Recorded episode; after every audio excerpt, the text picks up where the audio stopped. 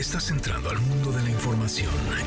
MBS Noticias con Pamela Cerdeira. Cuando hablamos de corrupción, en números, Segalmex representa el doble. El doble del desfalco al erario que la estafa maestra. ¿Y por qué no tiene ese impacto en la gente? Yo creo que no hemos dimensionado este que es el desfalco más grande en esta administración, que duplica, duplica el más grande de la administración pasada, porque le faltó mercadotecnia. Y dirán ustedes, ¿mercadotecnia? Ajá. La estafa maestra tenía un nombre, un nombre con el cual relacionarnos que nos hace entender que había un sistema, un modo de operar. Pero en el caso de Segalmex, la gente probablemente ni siquiera sepa qué es o para qué servía. Pensemos en encontrarle un nombre que nos ayude a entender. Segalmex nació en este sexenio, un organismo creado para garantizar la seguridad alimentaria, para proteger a pequeños productores, para asegurarse que la población la más vulnerable tuviera acceso a alimentos nutritivos, de buena calidad, a buen precio. O sea, lo que se arrebató en Moches se le quitó a comunidades que más lo necesitaban. Para comer, ¿eh? Para comer bien en un país donde reina la desnutrición. La razón por la que Segalmex se vuelve tan compleja de explicar es que no solamente fue un mecanismo de saqueo, fueron varios. Empresas que no entregaron lo que vendían o que pagaron sumas millonarias en sobornos, hasta departamentos. Este es solo el caso más reciente. Y así llega a nosotros el nombre de Alejandro Puente. ¿Quién es? Empresario, miembro de diferentes cámaras. Lo ubican como operador de Dante Delgado, su hija, parte del partido Movimiento Ciudadano. Él, en su momento, en la lista plurinominal de Movimiento Ciudadano para el Senado en el proceso del 2012. En 2019, todavía pertenecía a la empresa Grupo Vicente Suárez 73. Y ustedes dirán, ¿y esta empresa qué? Bueno, él dice que él renunció antes de que esta empresa tuviera sus primeros contratos con Segalmex. Lo cierto es que públicamente sí se presentaba como inversionista de la empresa y en los documentos, en poder del registro público, podemos verlos, aparece. Sí, hasta 2019. Solo por mencionar algunos contratos. Adjudicación directa 2019, 311 millones de pesos. También 2019, adjudicación directa 174 millones de pesos. 2020, 50 millones de pesos. 2020 otra vez, 4.2 millones de pesos. En realidad se estiman en convenios que llegan a los 4 mil millones de pesos. Por cierto, estas dos últimas adjudicaciones directas, relacionadas con leche evaporada, concentrada y crema de leche, llegaron poco después de que la empresa cambiara su giro. Es que sí, la empresa no se dedicaba a eso. La empresa era una empresa dedicada a la construcción. Después, en esta nueva administración, se dedicó a la distribución de productos agropecuarios. Y después, pues también agregó la leche. Y así es la historia de un empresario que curiosamente ya había sido señalado por corrupción, ni más ni menos que en el sexenio de Felipe Calderón. Vaya la ironía. Este empresario a cargo, al final, de esta leche destinada a alimentar a los más vulnerables, es solo parte del hilo en una inmensa madeja de corrupción. Entonces, ¿qué nombre le ponemos? ¿La mala leche? ¿La leche pasada? ¿La leche echada a perder? El que lleve porque el trago amargo nos lo echamos todos los mexicanos. Soy Pamela Cerdera.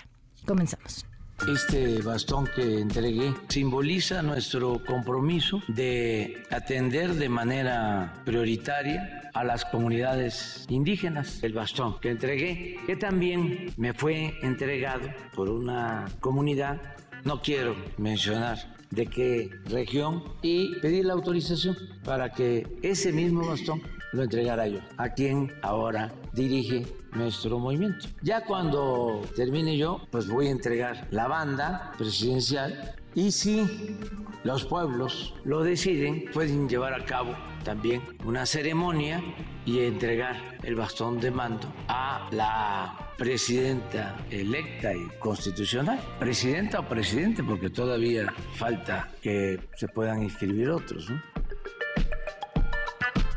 Ayer lo que entendimos de su mensaje es que va a continuar en Morena, cosa que nos pone muy felices y pues le felicitamos a Marcelo por esta decisión que siga contribuyendo de manera tan importante a este proyecto de transformación. Y bueno, él tiene todo su derecho a organizarse, a tener esta asociación civil. Eh, obviamente, como lo establecen los estatutos de Morena, no hay corrientes aquí en Morena, no hay ningún tipo de afiliación corporativa, ni puede representar ninguna asociación o ninguna organización algún tipo de corriente o de privilegios o de cuota.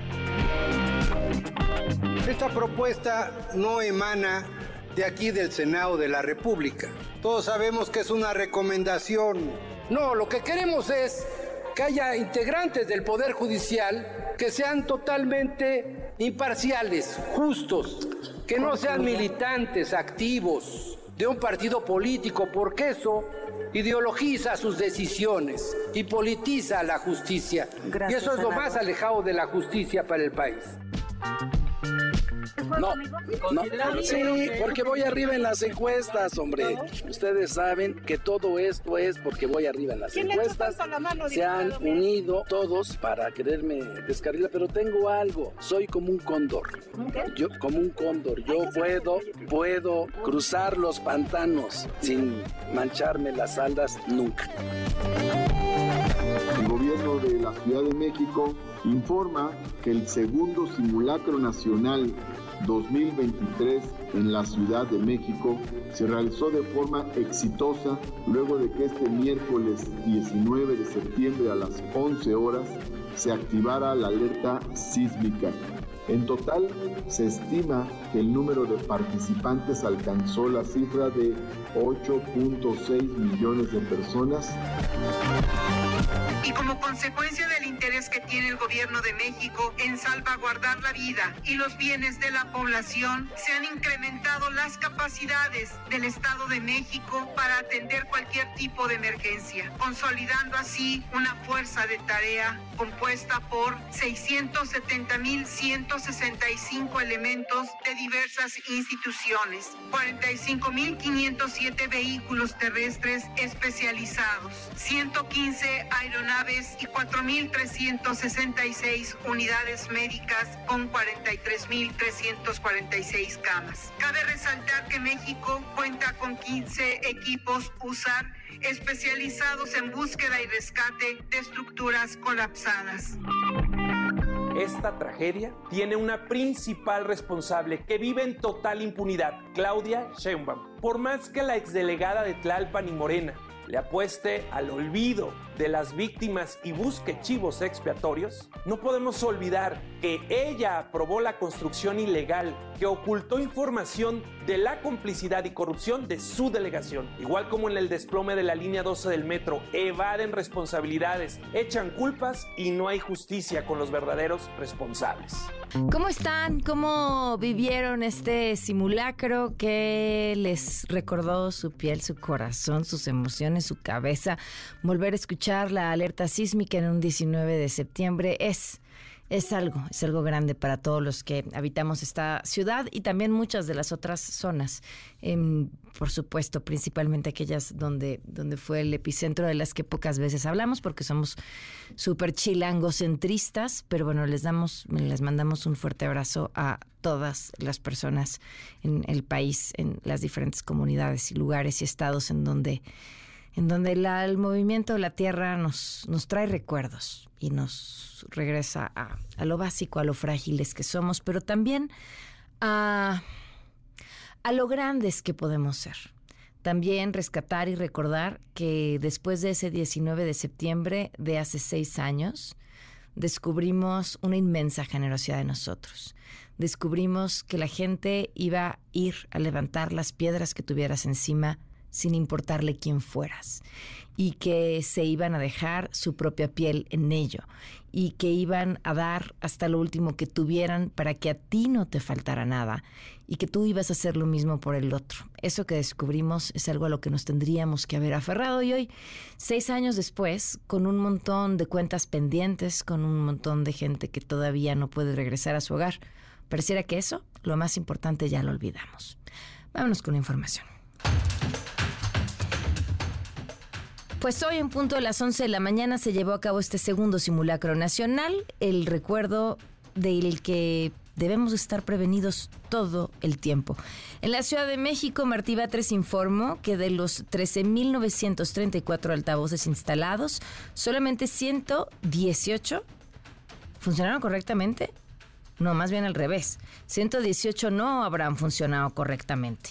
Por otro lado, en el Congreso de la Ciudad de México, la Organización Damnificados Unidos se manifestó por lo que dijeron son ya seis años de incumplimiento por parte del gobierno capitalino. Adrián Jiménez, cuéntanos, buenas tardes. ¿Qué tal? Buenas tardes, Pamela Auditorio. Así es, integrantes de Damnificados Unidos protestaron en el Congreso de la Ciudad de México para solicitar que fueran escuchados pues a seis años de los sismos de septiembre de 2017, en esta agrupación al menos mil personas siguen sin vivienda. Tras la solicitud de los inconformes para participar en la sesión solemne para la conmemoración de los sismos de 1985 y 2017 programada para las 9 de la mañana, pues este acto fue suspendido. Mónica Romero, integrante de Damnificados Unidos, informó que pidieron a la mesa directiva de agendar este evento y que pudieran tener una participación, que fuera escuchada su voz. De lo contrario, pues advirtieron que sería un acto de simulación o un simple show. Vamos a escuchar.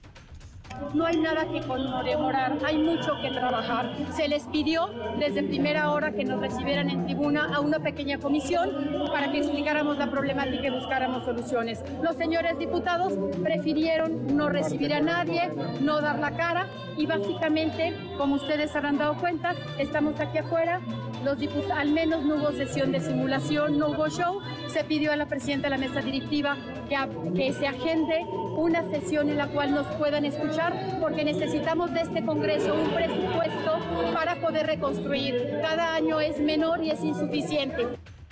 Mónica Romero agregó que además es necesario legislar en materia de renovación de vivienda y programas de capacitación en materia de protección civil, más allá de los simulacros como el vivido el día de hoy. Adicional, los simulacros son un show. La ciudad no está capacitada en materia de protección civil. Necesitamos programas de capacitación. Se necesita legislar en materia de renovación de vivienda, también habitacional. Conocemos muchos edificios de 50, 60 años que hemos detectado que en un próximo sismo se van a venir abajo. Necesitamos la creación de un programa de renovación de vivienda en el cual ahí sí el INVI o quien dictamine gobierno dé créditos blandos para que la gente va renovando y dando mantenimiento a edificios y evitemos lo que se puede evitar. Al grito de reconstrucción, reconstrucción, los damnificados exigieron regresar a la Comisión de Reconstrucción los inmuebles que se encuentran en ese proceso, toda vez que el INDI, a donde pasaron, pues carece de facultades que establece la ley en la materia para concluir con esta tarea. Pamela, auditorio, la información que les tengo. Vaya, qué complejo. Gracias, Adrián. Buenas tardes. Buenas tardes. En el Estado de México, alto nivel de participación. Juan Gabriel González, cuéntanos. Buenas tardes. Así es, Pamela Auditorio, muy buenas tardes. Pues sin novedad y con una amplia participación de la ciudadanía, transcurrió el segundo simulacro nacional este martes en el Estado de México para hacer conciencia sobre desastres naturales y conmemorar los sismos del 19 de septiembre de 1985 y del 2017 que devastaron el centro del país. En punto de las 11 de la mañana se activó la alerta sísmica en los cientos de altavoces instalados en la entidad. Encabezados por la gobernadora Delfina Gómez Álvarez, se instaló también el Comité Estatal de Emergencias en el que participaron dependencias federales, estatales y municipales, así como la iniciativa privada. Al término del simulacro, Delfina Gómez indicó que en este ensayo sobre emergencias participaron cerca de 25 mil inmuebles públicos, privados y plazas públicas con más de 2.2 millones de mexiquenses que atendieron el protocolo de prevención y reacción. Así lo dijo la gobernadora. Invitamos y exhortamos a la población a que haga este tipo de acciones no solamente cuando es la fecha de simulacro, sino que sea una práctica que se realice de manera cotidiana para que cuando realmente llegue a pasar alguna situación estemos preparados y hagan acciones de prevención. Agradezco mucho aquí a los participantes, gracias este, por apoyarnos aquí los, todos los encargados de lo que es protección civil. En el comité de emergencias de este simulacro estuvieron presentes elementos y jefes de la Policía Estatal, Protección Civil, aeronaves del agrupamiento Relámpagos, el Ejército Mexicano, la Marina, la Guardia Nacional y la Cruz Roja y todo, dicen las autoridades, corrió sin novedad y con saldo blanco. Pamela. Gracias, buenas tardes, Juan Gabriel. Buenas tardes, Pamela. El sector asegurador informó que entre los 10 eventos más costosos para ellos después de la pandemia y el huracán Vilma están los sismos del 19 de septiembre del 17, el terremoto de 1985 y el del 7 de septiembre del 2017. Por cierto, esto está súper interesante. ¿Les ha pasado que están en algún otro lugar? En, Estados Unidos sucede mucho y además dependiendo las ciudades en las que estés y de repente tu celular te empieza a avisar de cosas, nada más llegas a ese territorio y tu celular te avisa, por ejemplo, hasta de las alertas Amber. Te manda alarmas y se escucha. Estamos buscando en estos momentos a una niña. bueno, es que estos dispositivos, la verdadera maravilla en materia de protección civil está en eso, en la posibilidad de comunicarte con todas las personas, tenerlos, no que los tengas ubicados, pero que sí mandes esa señal, dependiendo la ubicación en la que se encuentren, para avisarles del riesgo que corren. Y les cuento esto porque esta mañana la Coordinadora Nacional de Protección Civil, Laura Velázquez, anunció que avanza un proyecto para alertar a la ciudadanía sobre sismos a través de sus celulares. Rocío Méndez, cuéntanos, buenas tardes. Buenas tardes, Pamela. Vamos a escuchar a la funcionaria federal como incluso estima que con este nuevo mecanismo México incluso estaría solo detrás de Japón ante alertamientos a su población sobre posibles sismos. Vamos a escuchar del alertamiento a través de la telefonía celular que llevaremos a cabo a partir de este año. Ya salió publicado en el diario oficial de la Federación la licitación para el alertamiento de telefonía celular. Esto nos permite tener para la primera semana de octubre el fallo. Todo esto es en la Secretaría de Seguridad que encabeza la licenciada Rosa Isela Rodríguez. Este alertamiento nos pone en un lugar muy importante solo después de Japón, en donde podremos tener más elementos para alertar a la población de un eventual sismo. Desarrollamos el proyecto para unificar la alerta a nivel nacional. Esto va a arrancar en la Ciudad de México, pero va a ser a nivel nacional con recursos federales y va a realizar el envío masivo de mensajes en la telefonía celular. Se está revisando si es a través de imágenes y también de audios.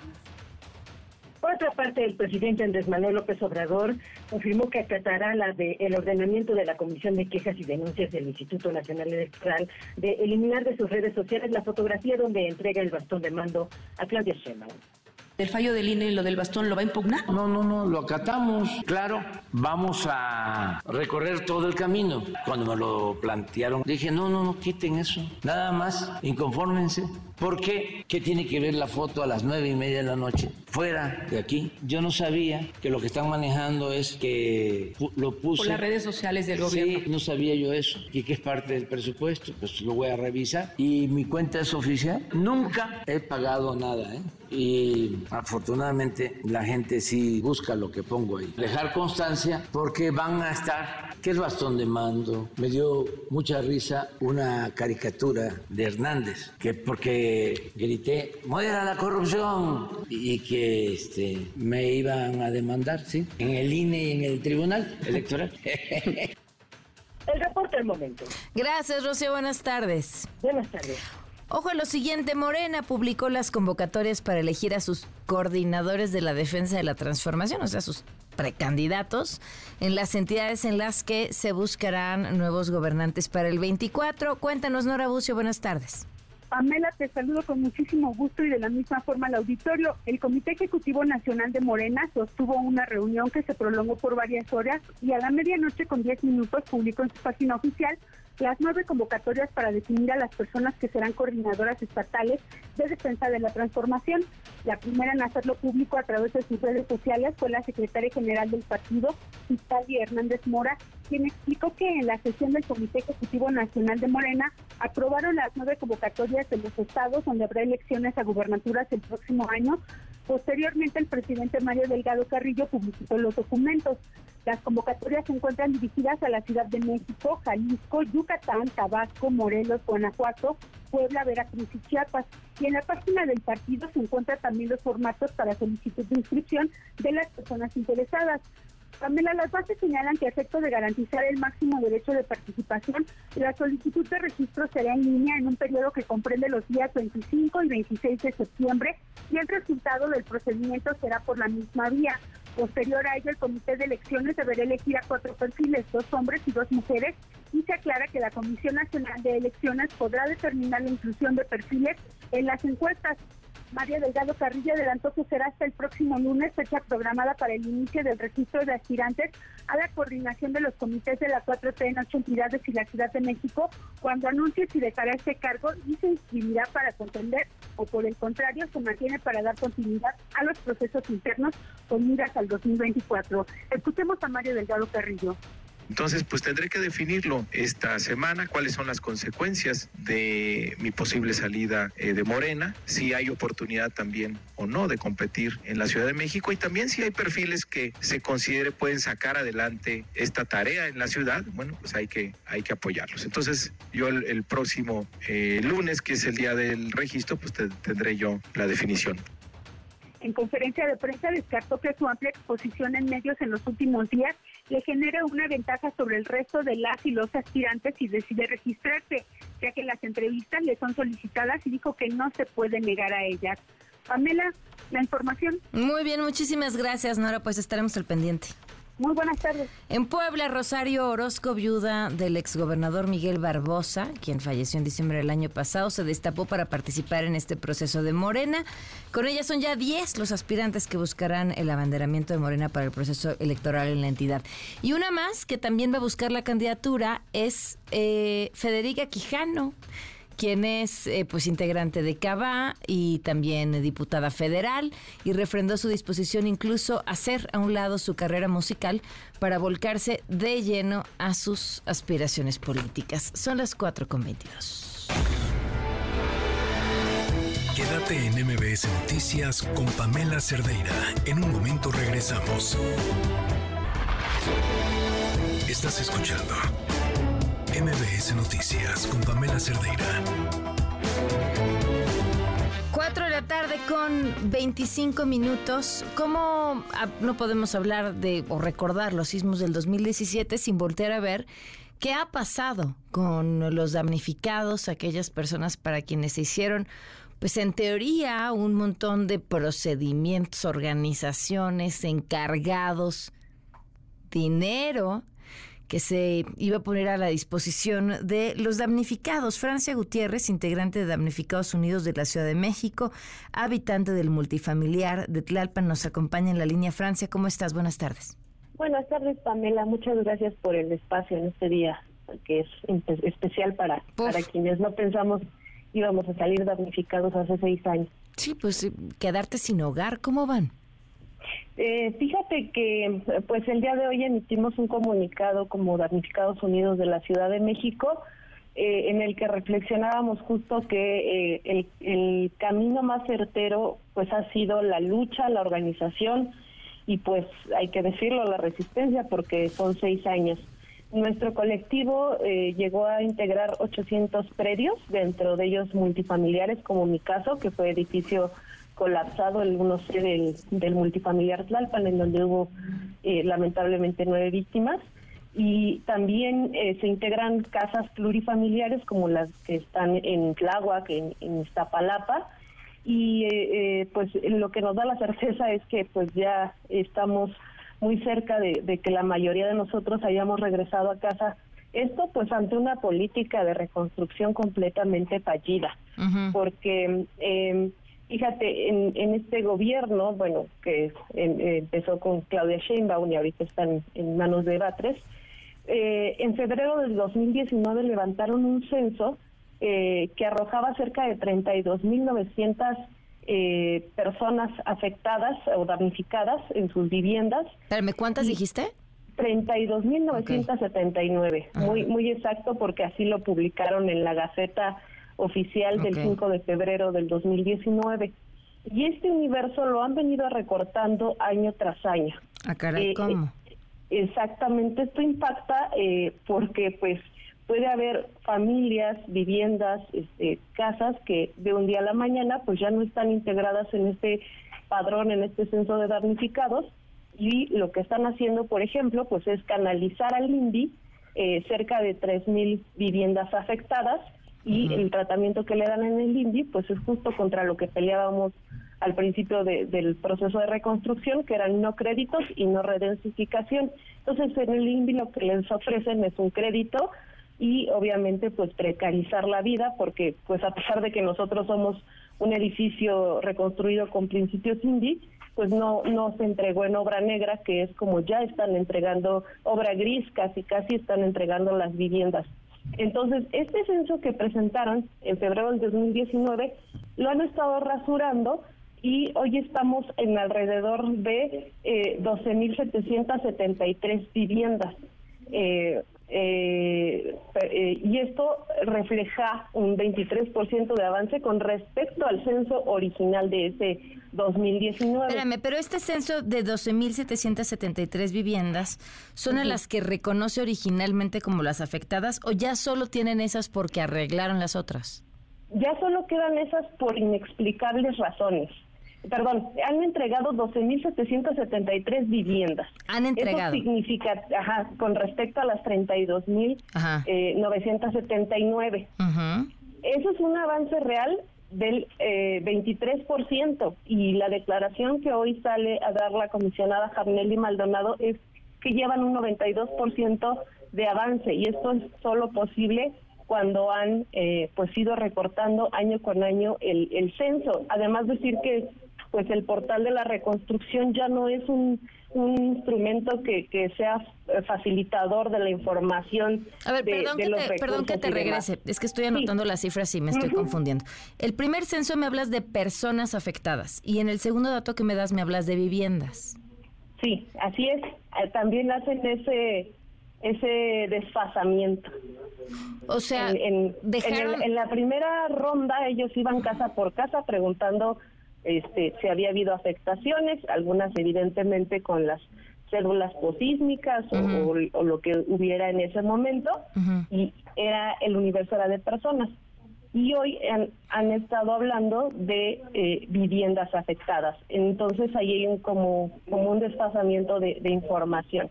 Oye, ¿y, y no, no se tienen los comparativos de quiénes eran las personas que en el 2019 ocupaban ese censo, los nombres de esas personas y que hoy tendrían que tener también ese censo de las personas que viven en esas 12.773 viviendas?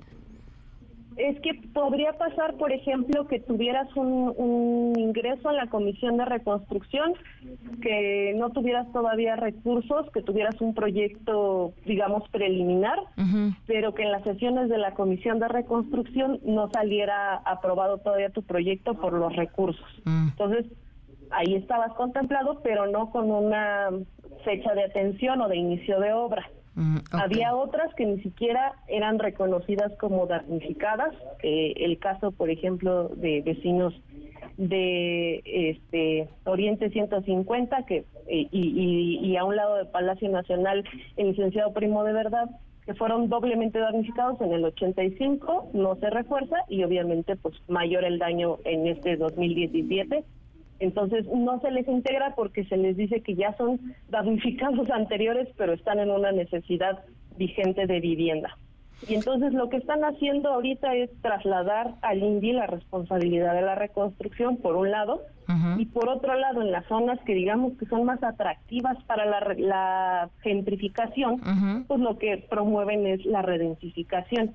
Te cuento un caso, es el caso de nuestra compañera este, Jael, que vive en el, o vivía en el edificio de Alfonso Reyes 188 en la Condesa. Es un edificio pequeño, seis departamentos, pero eh, con este modelo de redensificación van a construir nueve. Y con la venta de esos tres se paga la reconstrucción, ¿no? Ajá, en teoría, ¿verdad? Porque eh, la primera piedra la pusieron hace dos años.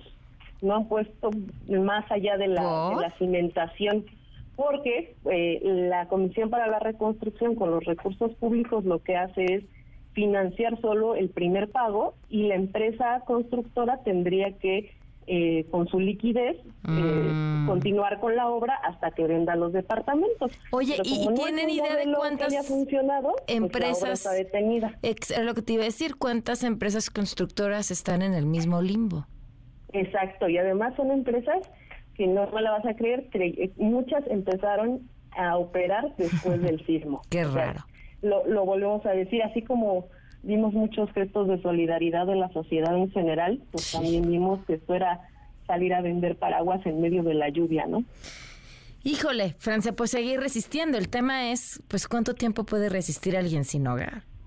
Sobre todo, sí, tenemos eh, muchos vecinos, vecinas que se quedaron con la expectativa de regresar a casa y pues ya no les alcanzó la vida, ¿verdad? Tenemos más adelante algunos testimonios de estas personas. Te agradezco muchísimo, Francia, que, nos hayas tomado la llamada. Gracias a ustedes y invitamos a, a no tener presente solo este este 19 de septiembre de la tragedia porque pues la ciudad es sísmica y nos gustaría que lo que trabajamos o caminamos en Damnificados Unidos sea un precedente para futuras emergencias. Sin duda. Muchísimas gracias. Gracias, Pamela. Hasta luego. Aquí algunas de estas historias. Soy Ana Lucrecia Contreras de Xochicalco número 38, departamento 7. Pues a tantos años ya del sismo del 2017, nuestro edificio sigue con una inclinación de 31 centímetros, eh, lo cual nos mantiene en riesgo alto. Familia seguimos viviendo aquí dentro y por múltiples motivos no se ha dado la rehabilitación. Cambio de recursos, cambio de empresa proyectista y muchos otros detalles que han obstaculizado el que nosotros podamos vivir en un hogar digno y seguro. Previo censo realizado por el INVI, somos 38 familias y tres locatarios afectados por el sismo del 19 de septiembre del 2017. El inmueble está catalogado como alto riesgo de colapso. No hemos podido regresar al licenciado Verdad 7 ubicado en la colonia Centro. No ha iniciado su demolición, la cual está a cargo del gobierno de la Ciudad de México. Por lo tanto, el Instituto Nacional de Antropología e Historia no ha podido ingresar a trabajar con la finalidad de que pueda autorizar el proyecto ejecutivo final que estaría a cargo del Instituto de Vivienda y con ello podamos regresar al nuevo proyecto de vivienda de interés social, ya que estaríamos pagando las viviendas con un crédito hipotecario del INVI y pues tristemente llevamos seis años fuera de casa y dos años con el proceso detenido. Eh, mi nombre es Esmeralda Camacho, en representación de todas las familias afectadas de este inmueble. Soy Eric Ramírez, solía vivir en la colonia Hipódromo, sin embargo a partir del sismo de 2017 el departamento y edificio en el que yo vivía tuvo graves daños y han pasado seis años y no hemos podido regresar a él. Hemos tenido atención de la Comisión para la Reconstrucción, pero solamente promesas, incluso hemos hecho gastos necesarios para mantener el edificio en pie, eh, de los cuales la Comisión se había comprometido a hacer reembolso. No vemos claro absolutamente solamente promesas con fechas incumplidas y sin resultados. Soy Marco Ramírez de Villa Centroamericana, de la, del perímetro de Tláhuac en la colonia del Mar. Y desafortunadamente aquí, aunque hubo reconstrucción de algunas viviendas, todo lo que fue el mobiliario urbano y las grietas siguen igual. No han pavimentado. Seguimos esperando que le den mantenimiento a los pisos y banquetas, que también son un riesgo para la caída de los adultos mayores. Quédate en MBS Noticias con Pamela Cerdeira. En un momento regresamos. Estás escuchando MBS Noticias con Pamela Cerdeira. 4 de la tarde con 39 minutos. Continuamos en MBS Noticias. Sofía Ramírez, ¿cómo estás? Muy buenas tardes. Contenta, Pam, porque hoy también vengo optimista para no perder. Me la encanta, costumbre. me da muchísimo gusto. ¿Qué, qué es la, eh, la razón de tu felicidad o de tu optimismo? Pues mira, la razón del optimismo radica en una cosa muy sencilla. Lo que invirtamos hoy nos va a hacer crecer mañana. Ok. Así de fácil. Entonces llevamos... Depende, Sofía. Ah, bueno, claro. o sea, si invertimos, no sé, tú y yo en una aerolínea, quizá no. En un tren. En un, tren. Eh, sí, quizá, exacto, quizá no. O en una refinería que no refina cosas porque no sacamos Exacto, sí, no lo sé. Sí, pero no, fíjate que no no vengo hablando de ese tipo de inversión. Vengo hablando de la inversión privada. A ver, es cierto que hay una proporción importante de inversión en infraestructura física, sobre todo en ingeniería, en obras de ingeniería, que son estos que acabamos de aventarnos de chistorete. El Tren Maya, Dos Bocas, este, ¿qué me dijiste? A una aerolínea. Bueno, esa parte ciertamente se puede considerar inversión sin duda. ¿Cuál es el tema? Cuando tú inviertes en un pozo petrolero y no encuentras petróleo, eso ya no se hace inversión, eso fue gasto. Es inversión únicamente si es productiva. Entonces, es un tema que pareciera más difícil de lo que es. Es una lata y una monserga al momento de hacer que empaten las cuentas nacionales, es decir, el agregado de la economía.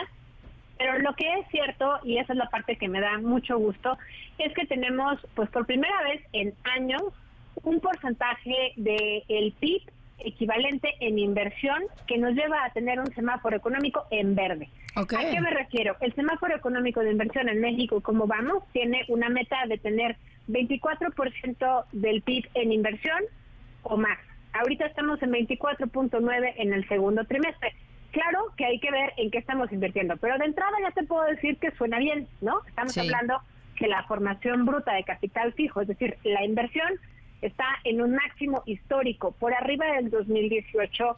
Estamos además, eh, ya digamos, no en la parte de ya casi llegamos al prepandemia, no, ya, ya tenemos varios puntos porcentuales por arriba del prepandemia. Y la verdad es que esta parte, a mí en lo personal, me da muchísima emoción, sobre todo porque, mira, más del 90% de la inversión en México al segundo trimestre es privada.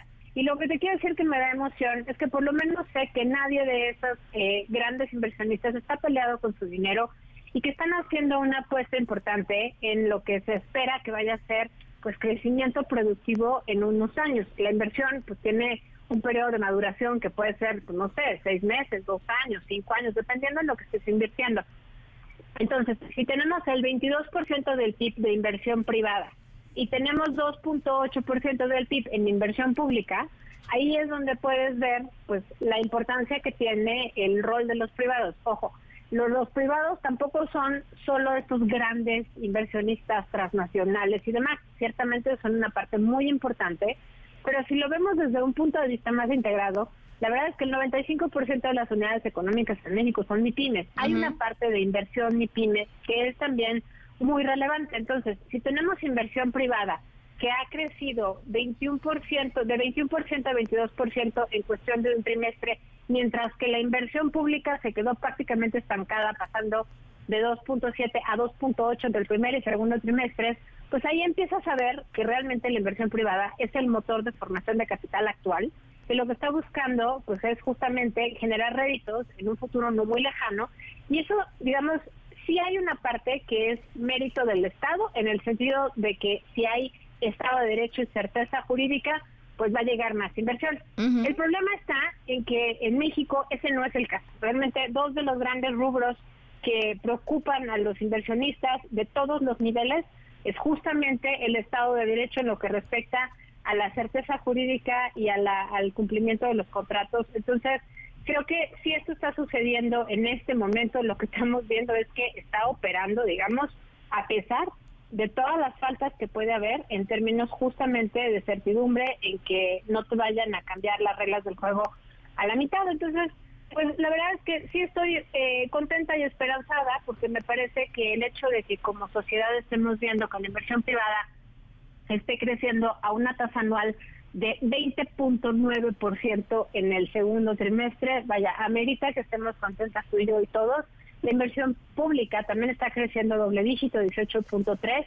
¿No es suficiente? No. Necesitaríamos ver una inversión pública que en el monto agregado, vaya, no solamente fuera bien invertido, pero en el monto agregado fuera por lo menos del doble de lo que se está invirtiendo ahorita, más cerca de los tres puntos porcentuales que de los tres eh, más cerca de los seis puntos porcentuales que de los tres, lo cual pues, obviamente nos deja ahorita prácticamente a la mitad. Entonces, Yo creo que esa es una primera parte bien importante. La otra es, si se meten a redes sociales y nos siguen en arroba México como vamos, van a poder ver cómo además no se trata de un acto de fe. O sea, realmente cuando ves las gráficas donde te muestra el crecimiento de la economía respecto al crecimiento de la inversión, pues hay una correlación francamente muy clara. Y obviamente hay cierto rezago, porque si inviertes hoy en eh, capital productivo, y pues obviamente el, el, día de mañana esperas que eso pues crezca y, genere negocio. La última cosa que me parece importante, Pam, es que recordemos que eh, hubo hace un par de semanas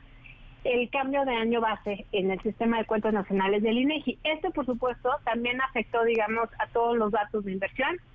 Y aquí lo que estamos viendo pues que obviamente el cambio de año base fue consistente con la estructura de las actividades económicas, digamos de manera más reciente, con la estructura de producción y patrones de consumo de 2018, pero pues obviamente eso hizo que hubiese modificaciones en los crecimientos de la inversión. Pues esto es digamos, natural, porque pues ya la economía como la conocíamos, sabemos que no está configurada como estaba y entre otras cosas hay muchos eh, rubros que están vinculados a la parte del nearshoring, a la parte de atracción de cadenas de suministro y que justamente eso nos ha hecho en los últimos años un país más manufacturero. Y si realmente, y con esto cierro, eh, queremos eh, pensar en que esta inversión va a seguir creciendo, sin duda va a seguir aumentando, tal vez no a las tasas a las que vemos ahorita, es un buen momento para disfrutar, digamos, de eh, estas buenas noticias, pero es muy probable que hacia adelante la inversión se vaya ralentizando ya simplemente porque entre más crece algo, pues de modo que siga creciendo a esa misma velocidad. Necesitas cambiar factores estructurales que, como bien te decía yo hace un momentito, pues justamente tú le preguntas prácticamente en cualquier métrica nacional o internacional qué le preocupa al sector privado. Bueno, pues a las MIPIMES les preocupa la inseguridad, el robo a carretera, la extorsión. ¿Qué le preocupa a las grandes? La falta de certeza jurídica, la falta de Estado de Derecho y bueno, pues cómo eso impacta, digamos, a la calidad de, eh, más que a la calidad, como a los plazos de inversión, ¿no? Un inversionista que viene a invertir en una mina, por ejemplo, lo hace con una expectativa de aquí a 10, 20, 15 años. Y eso, pues ciertamente, si te está fallando de una u otra manera eh, el Estado de Derecho o la certeza de tu inversión, pues no vamos a llegar muy, muy lejos. Finalmente, la última cosa que creo que es una nota positiva también es que la OCDE anunció sus estimaciones de crecimiento para la economía mexicana y para el mundo. Y realmente lo que vimos es que hubo un ajuste muy importante del crecimiento de la economía mexicana. Había pasado en la estimación de junio pasado de 2.6% para este año a 3.3, o sea, ya digamos, Hacienda se quedó eh, conservador respecto a las expectativas de crecimiento. La OCDE da un voto de confianza y pues se acerca mucho a lo que el sistema financiero ya también empieza a dar visos de que se espera que este año crezcamos a más del 3%. Y para el próximo año, si me permites, creo que la OCDE todavía está muy optimista porque esperan 2.5%, es pues 0.4 eh, eh, puntos porcentuales más que lo que había estimado en junio, donde tenía una dos, una estimación de 2.1% para el próximo año, pero sigue estando muy por arriba del 1.7, que es lo que se estima desde el sistema financiero mexicano. Entonces, Pan, la verdad es que hay muchas cosas que hay que mejorar. Sin duda, el tema de la seguridad está por los suelos en México, eso tiene afectaciones al Estado de Derecho y a la calidad de vida de las personas y a la calidad de los negocios de las MIPIMES sin duda tenemos grandes rezagos en la eh, certeza jurídica y podríamos estar creciendo a tasas mucho mayores de las que estamos creciendo. Un 3% pues suena bonito porque venimos de, de, crecimientos eh, francamente muy moderados, muy modestos antes de, digamos, eh, la pandemia. Pero yo creo que es un buen momento para revisar cómo hacer para potenciar estas inversiones, cómo hacer para no ahuyentar los capitales. Una razón o una respuesta sería, pues entre otras cosas, no querer endeudarnos el próximo año, digamos, de OKIS y pensar más bien cuáles son las prioridades de gasto en las que queremos invertir nuestro dinero. Mm, pues sí, el, problema es que no nos van a no nos van a preguntar nuestra opinión y parece que ya está decididísimo, ¿no? Bueno, sí, pero, eso, pero bueno. Volvemos a lo público, lo privado va muy bien, exacto. lo privado va bien. No me sacas de ahí. Sofía, muchísimas gracias. Un fuerte abrazo. Por Un fuerte abrazo, muy buenas tardes. A ver, ya lo habíamos platicado.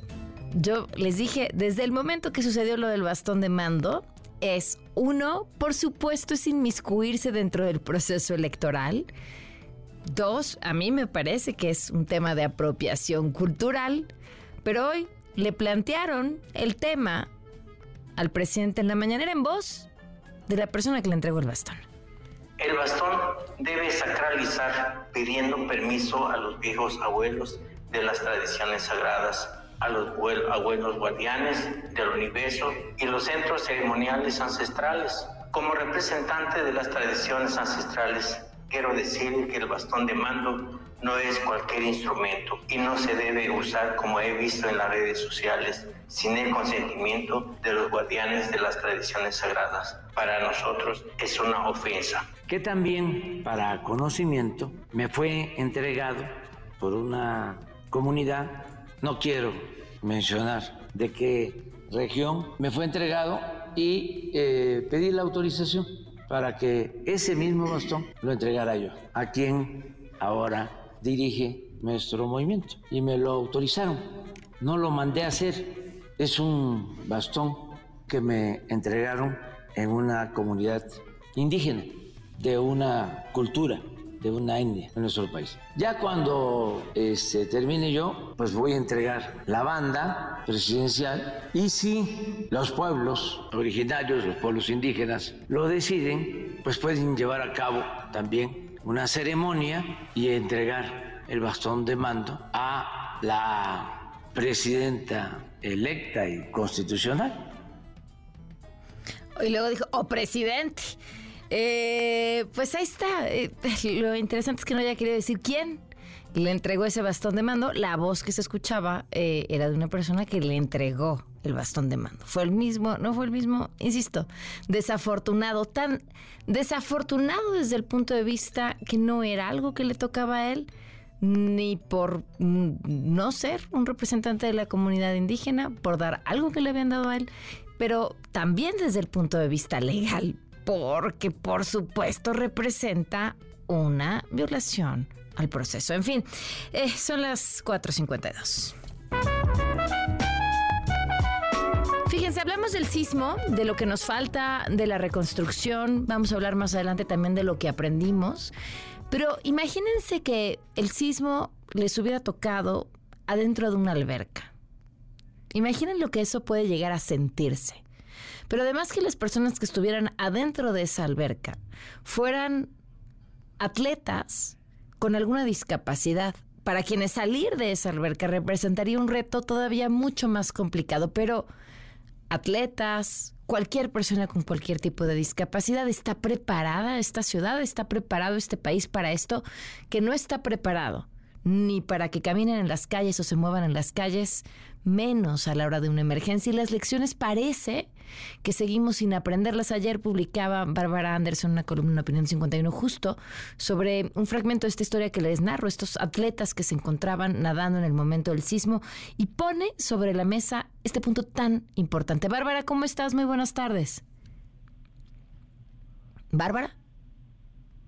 No, a ver, vamos a ver qué pasó, a ver si nos cortó la comunicación con Bárbara Anderson.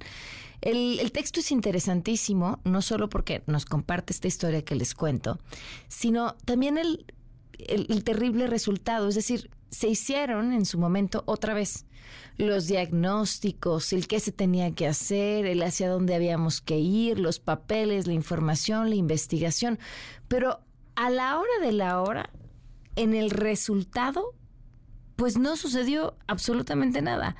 Y hoy seguimos parados sobre, pues sobre el mismo piso que hace seis años, donde las personas con discapacidad ni siquiera son parte de la conversación cuando hablamos de cómo estar preparados, hacia dónde actuar, cómo movernos, qué hacer, eh, si no son y además hay algo que me parece importantísimo.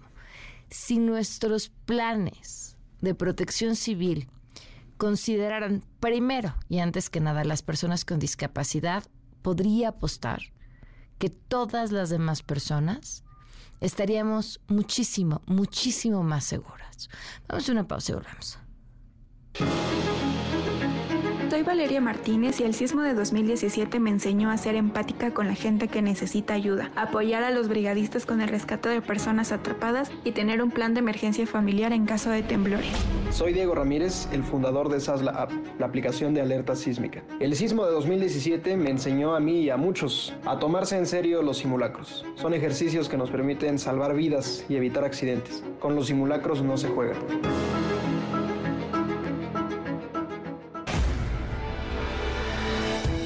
Quédate en MBS Noticias con Pamela Cerdeira. En un momento regresamos. Estás escuchando MBS Noticias con Pamela Cerdeira.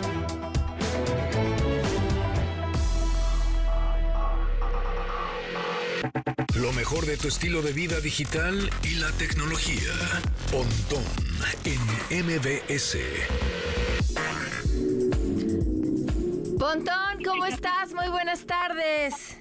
¿Qué tal? Buenas tardes, Pamela, ¿cómo estás? Y bueno, pues no sé si ya descargaste la actualización de ya. de iOS 17. Ya leí las letras chiquitas, ya hice mi... ¿Cómo le llaman? ¿Investigación? No, no, no, no, no. no, mi, mi tarjetita con mi fotografía Ah, para pasar mi contacto y que se vea bien. Qué este, eh, ya también el reloj. No, muy bien, muy bien. Muy bien, exactamente. Bueno, pues ah, el día de ayer, justamente 18 de septiembre, salió la actualización eh, de iOS 17 para teléfonos iPhone del XS o del 10S para arriba. Es decir, si tú tienes del 10S para abajo, ya no se va a poder actualizar. Dices del 7, del 8, eh, es- el, el 10 o el X, esos ya no se van a poder actualizar. Solo del XS para arriba, es decir, eh, 10S, 11, 12, 13, 14 y por supuesto el 15 que sale el 22 de septiembre, pero ese obviamente ya tiene la actualización preinstalada. ¿no? ¿Qué se puede hacer? Como bien lo dijiste, puedes este, poner la tarjeta ¿no? Eh, o esta imagen para pasar tu contacto a través de NameDrop. NameDrop es como un airdrop, ¿no? que es una cosa maravillosa, en donde podemos pasar archivos de manera inalámbrica, fotos, videos, etcétera, entre iPhones, entre iPads, entre Macs, etcétera. Pero en este caso, NameDrop es esta función en la cual tú puedes pasar con el contacto o también alguna foto o alguna canción que estés escuchando, como solo, ni siquiera ya activarlo, ¿no? Es decir, este, ¿Cómo, ¿Cómo lo haces? lo, lo haces eh, solo con... ¿Te acuerdas hace algunos años que poníamos un teléfono enfrente del otro eh, a través del puerto infrarrojo? Este, este como Ajá. una lucecita infrarroja y entonces nos pasábamos, ¿no? ¿Te acuerdas de los, los famosos Sony Ericsson? ¡Ay, acabamos de hacerlo! Perdón. ¿Ya? Ah, pues así, exacto, así tal cual. Pones justamente el teléfono de sí pasó. frente al otro, Ajá. los dos como si estuvieran de frente, eh, chocándose en la parte superior cada uno, más o menos, pero ni siquiera chocándose, muy cerquita, esperas unos, unos segunditos y automáticamente la interfase gráfica parece que como que se, se manda de uno a otro, ¿no? Es- eso, eso lo hace muy fácil, muy rápido, muy padre. Eso puedes hacer, pero algo interesante y de lo que no se ha mencionado tanto es que ahora vas a poder eh, filtrar eh, fotos íntimas. ¿Qué? O sea, ¿Cómo? ajá, fotos explícitas, digámoslo así. Entonces, ponte tú que, que luego te mandan, ¿no? Justamente por airdrop o por este name drop, fotos así cerquita y máquinas que te mandan una foto, pues no solicitada, de estas que son un poco, pues contenido más subido de tono, ¿no? Y no la solicitaste. Entonces, para hacer eso, para activarlo, te vas a ir a configuración, ¿no? A, a- a- a los settings, a- al engrane, y de ahí vas a presionar en privacidad y seguridad, vas a, a scrollear, a deslizar hasta que aparezca la opción que dice privacidad y seguridad. Es una manita blanca, un icono azul, ahí le vas a apachurrar y después dice advertencia de contenido íntimo. Ahí le vas a activar y vas a decir que sí. Y entonces la gente que te quiera mandar por airdrop justamente o por, o por, un, mensaje de texto, un mensaje, un iMessage o un mensaje de video, alguna foto que no es solicitada, ¿verdad? O que igual sí es solicitada, pero no la puedes ver en ese momento porque estás este, cerca de alguien más, qué sé yo. Bueno, pues el sistema operativo ahora te va a avisar que ese contenido es sensible. Lo- Oye, eso va a estar muy interesante porque, digo, no sé qué tan efectivo sea su sistema de detección, pero seguro va a cometer un montón de errores. Puede, puede ser, puede ser, exactamente. Ah, pues qué bien, qué bueno que lo mencionas. Porque justo en esa opción, en donde tú eh, te dice que ah, el, el acceso a las apps, en donde está eh, funcionando esta, esta actualización, que es en AirDrop, que es en contactos, que es en mensajes, mensajes de video, eh, ahí abajito hay una opción que dice mejorar esta función. Entonces, gracias a la, al, al, uso que le va a dar justamente las personas eh, eh, con esta función nueva, va a ir mejorando los algoritmos, machine learning, inteligencia artificial, para saber realmente qué tanto porcentaje de la foto pues es explícita, que no, que sigue, etcétera. Entonces, bueno, esa, esa función está interesante un poco para pues, evitar eh, la pena, ¿no? O evitar el, el típico eh, este, pues, foto de los güeyes luego se pasan de lanza que siempre están matando. una cosa horrible. Entonces, eso eso está padre. Es una nueva de las una de las funciones nuevas que tiene este iOS 17. Okay. Eh, ¿Qué otra cosa? Eh, ah, tiene una cosa bien padre también, esta, esta coquetona, en la cual ya la cámara, a través de reconocimiento, ya eh, estés en la app que estés prácticamente, cuando tú haces un eh, corazón con las manos, el corazoncito ese con las manos, tipo el de, nuestro amigo Peña Nieto, no, seguramente no le va a salir porque porque como no lo hizo bien, no, lo, no lo va a reconocer como corazón, entonces no, no le van a salir corazoncitos. O sea, gráficamente la, la plataforma identifica que tú estás haciendo un corazón con las manos, estás eh, levantando los dos pulgares hacia arriba, que estás haciendo una B, etcétera, algunos gestos que tú ¿Pero qué hace con esos gestos? Y esos gestos aparecen gráficamente en el teléfono, corazoncitos volando, eh, fuegos artificiales visuales, por supuesto, ¿no? Pero una, un diseño de fuegos artificiales este, ahí explotando, etcétera, como algunos gestos que tú haces pues la aplicación la reconoce y entonces te pone gráficamente cosas padres, divertidas, pues como si fueran unos como emojis interactivos, de alguna manera decirlo, ¿no? Em, otra cosa es que si tú cargas tu teléfono en las noches de manera horizontal, ¿no? Que ahora hay muchas bases o accesorios que puedes conectar tu teléfono con el MagSafe de manera magnética en una base y la pones de manera horizontal el teléfono, te va a aparecer como un tipo reloj de buró, ¿no? Donde tengas tu calendario, tu reloj, tus alarmas, etcétera, O sea, tiene este funcionamiento. Eh, ¿Qué otra cosa? Ah, los AirPods, que creo que habíamos platicado, ahora con los AirPods eh, vas a poder eh, tener una nueva función que se llama audio adaptativo, en la cual eh, tú, por ejemplo, estás en el gimnasio, estás haciendo ejercicio y viene otro cuate y te dice, oye, yo quiero hacer, este, ¿no? Te, platica a ti, trae los AirPods puestos en, en los oídos dice, oye, estás utilizando esta máquina, inmediatamente cuando te hablan, en el audio adaptativo reconoce la voz de la persona que está hablando y entonces baja el volumen, puedes tener esta conversación y cuando termina la conversación, pues sube el volumen de lo que estabas escuchando, ¿no? Música, podcast, etc. Eh, y bueno, son algunas de las eh, actualizaciones que tiene iOS 17. Ahora, si tienes ya el iOS 17 y un Apple Watch, también el Apple Watch actualizó al Watch OS 10. ¿no? ahí con también algunas algunas funciones. Entonces, ¿por qué es recomendable tener el iOS 17? Que seguramente en un par de semanas va a salir el 17.1, que habrá que descargarlo, porque siempre siempre hay como algunos eh, pues fallitas de pronto, ¿no? Eh, porque ya todo el mundo lo está usando. Entonces, eh, ¿por qué es importante? Pues también por seguridad. Tener el sistema operativo actualizado siempre es bueno por las vulnerabilidades que se pueden encontrar en el sistema operativo anterior para tipos ciberseguridad, hacking, todo ese tipo de cosas. Entonces, por eso es importante también actualizarlo. Y repito, si tienes un iPhone 7 y 8 o 10, esos ya no se van a poder actualizar. Cosa que de pronto dices, ay, qué chafa, no sé qué. Pero yo creo que es importante recordar que las generaciones de iPhone, o sea, el, el, la actualización del sistema operativo da hasta siete generaciones de iPhone, más o menos y todo va como ha sido en el pasado, si tú tienes un iPhone 14 ahorita, pues te podría llegar a durar hasta el iPhone 20, ¿no? Con actualizaciones. El sistema operativo es el teléfono que más generaciones de sistema o actualizaciones de sistema operativo tiene, es el que podría durarte más. Cosa por otro lado, eh, en Android, por ejemplo, el Galaxy sería el que más te, podría llegar a durar porque tiene hasta cuatro años de actualización. Y hay iPhone pues, tiene hasta seis o siete años de actualización. Entonces, por eso también es de pronto pues importante recordar eso que, eh, igual salen un poquito más costosos, que por cierto la nota que ya habíamos mencionado, el, iPhone 15 salió un poco más barato que el iPhone 14 en su tiempo, del año pasado, gracias al dólar y algunos factores, por cierto, también el 22 de septiembre, o sea que ya prácticamente tres días, cuatro días, va a salir el iPhone 15 en nuestro país. Ok, pues perfecto, los datos, las innovaciones y lo más importante, como dices, es la mejor manera de mantenernos seguros. Así es. Muchas gracias, Pap. Gracias, Pond. Oye, creo que hago el corazón como Peña Nieto porque no me salieron. ¿No te lo reconoces?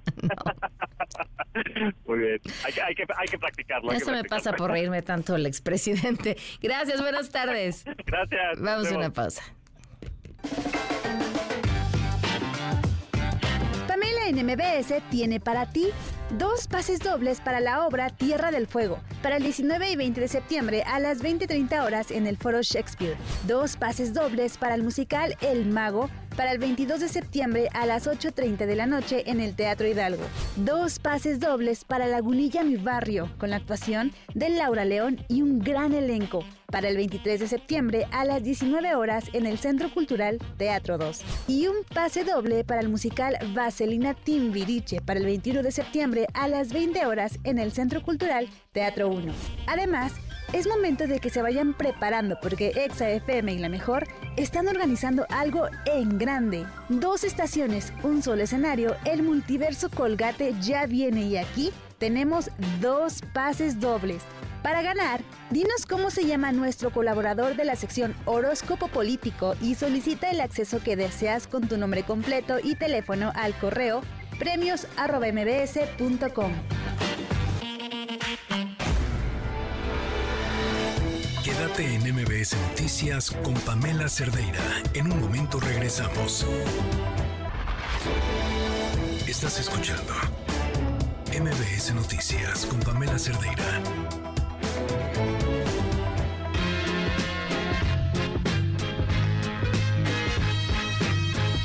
5 de la tarde con 13 minutos. Seguimos en MBS Noticias. El teléfono en cabina 5166125. El número de WhatsApp 5533329585. Twitter, Facebook, Instagram, TikTok me encuentran como Pam Cerdeira. Vámonos con la información. Alan N., señalado por el feminicidio de la joven Ana María Serrano, fue vinculado a proceso por su presunta participación en el asesinato de quien fuera su pareja. Esto habría sucedido el 12 de septiembre en Atizapán, en el Estado de México. Y en otros temas, los abogados de Ovidio Guzmán dicen que pues se dio información incorrecta sobre su extradición a Estados Unidos. Señalaron al presidente por haber hecho esto. René Cruz, cuéntanos, buenas tardes. Hola Pamela, amigos del auditorio, muy buenas tardes. Así es, los abogados de Ovidio Guzmán López, el ratón, afirmaron que el presidente Andrés Manuel López Obrador difundió información incorrecta en torno al proceso de extradición de su cliente. Y es que hay que recordar, Pamela, que en su conferencia de prensa del día de ayer, el primer mandatario aseguró que el hijo de Joaquín El Chapo Guzmán no se amparó para evitar el traslado a la ciudad de Chicago, Illinois, allá en Estados Unidos. Sin embargo, los abogados Alberto Díaz Mendieta y Juan Humberto Ledesma señalaron que la extradición de Guzmán López se realizó fuera de los cauces legales, pues se hizo sin respetar el plazo de 30 días para impugnar esto a través del juicio de amparo, la determinación de la Secretaría de Relaciones Exteriores con la que se trastocaron sus derechos fundamentales. En un comunicado, los litigantes precisaron que Ovidio Guzmán fue notificado del acuerdo de extradición la mañana del jueves 14 de septiembre y el viernes 15 que se realizó el operativo para su traslado a la Unión Americana. Lo anterior mencionaron sin que pudiera informar a su defensa sobre dicha determinación y sin que se respetara este plazo de 30 días para impugnar mediante el juicio de amparo. Pamela, el reporte que tengo. Muchísimas gracias, René. Buenas tardes. Muy buenas tardes. El Pleno del Senado avaló a Celia Maya como consejera de la Judicatura Federal para un periodo de cinco años. Uno de los que dijo estar en contra fue el senador Damián Cepeda. Escuchen parte de lo que dijo. Mi respeto para la señora, su trayectoria magistrada, todo, pero no garantiza autonomía e independencia. Lo que este nombramiento va a hacer es invadir por parte del presidente López Obrador y Morena la autonomía y la independencia del Poder Judicial. No lo permitamos, los invito a votar en contra. No permitamos la invasión a la autonomía e independencia del Poder Judicial. En otros temas, ante la Asamblea de la ONU, el presidente de Estados Unidos, Joe Biden, llamó a continuar apoyando a Ucrania en el conflicto con Rusia. La información la tiene Juan Alberto Vázquez. Te escuchamos, Juan Alberto. Buenas tardes. tardes. Pamela, te saludo con mucho gusto desde Nueva York. En el debate general número 78 de la Asamblea General de las Naciones Unidas, lo más destacado de este martes, sin duda, Pamela, fue la exposición del presidente de Ucrania, Volodymyr Zelensky, quien en potente discurso alertó a la comunidad internacional que la destrucción masiva está ganando impulso por parte de Rusia en su enfrentamiento con Ucrania. El agresor está utilizando armas que se usan no solo contra nuestro país, sino contra todos ustedes, advirtió Zelensky. También este martes el presidente de Estados Unidos, Joe Biden, pidió a los Estados miembros reforzar la cooperación internacional en medio de los cambios y tensiones surgidos en meses recientes en todo el planeta. Dijo que Estados Unidos busca un mundo más seguro, próspero y equitativo para todos, porque sabemos que nuestro futuro está ligado al suyo, proclamó el mandatario estadounidense. Vamos, Pamela, a escuchar un poco más del discurso que entregó Joe Biden esta mañana. Como presidente de los Estados Unidos, entiendo el deber que tiene mi país de liderar en este momento crítico. El trabajo con países de todas las regiones vinculándolos en una causa común para unirse con socios que comparten una visión común del futuro del mundo, donde nuestros niños no pasen hambre y que todos tengan acceso a una atención sanitaria de calidad. Juan Alberto. Tanto el secretario general Antonio Gutiérrez Pamela como el presidente de Brasil Lula da Silva coincidieron que la ONU le urgen cambios, pues sin una modernización del sistema multilateral no se pueden abordar de manera apropiada los conflictos contemporáneos.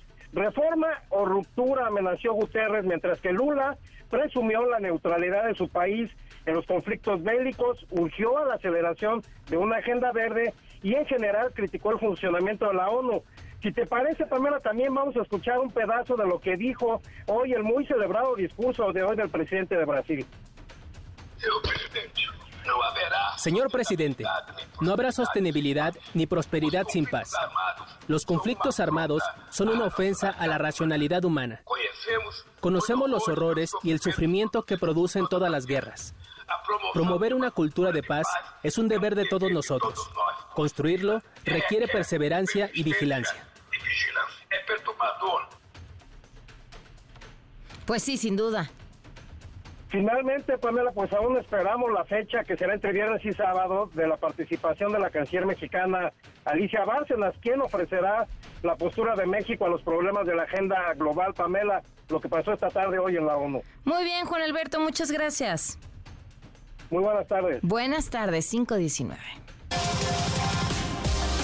Vuelta al mundo del deporte. El marcador de Rosa Covarrubias en MBS Noticias.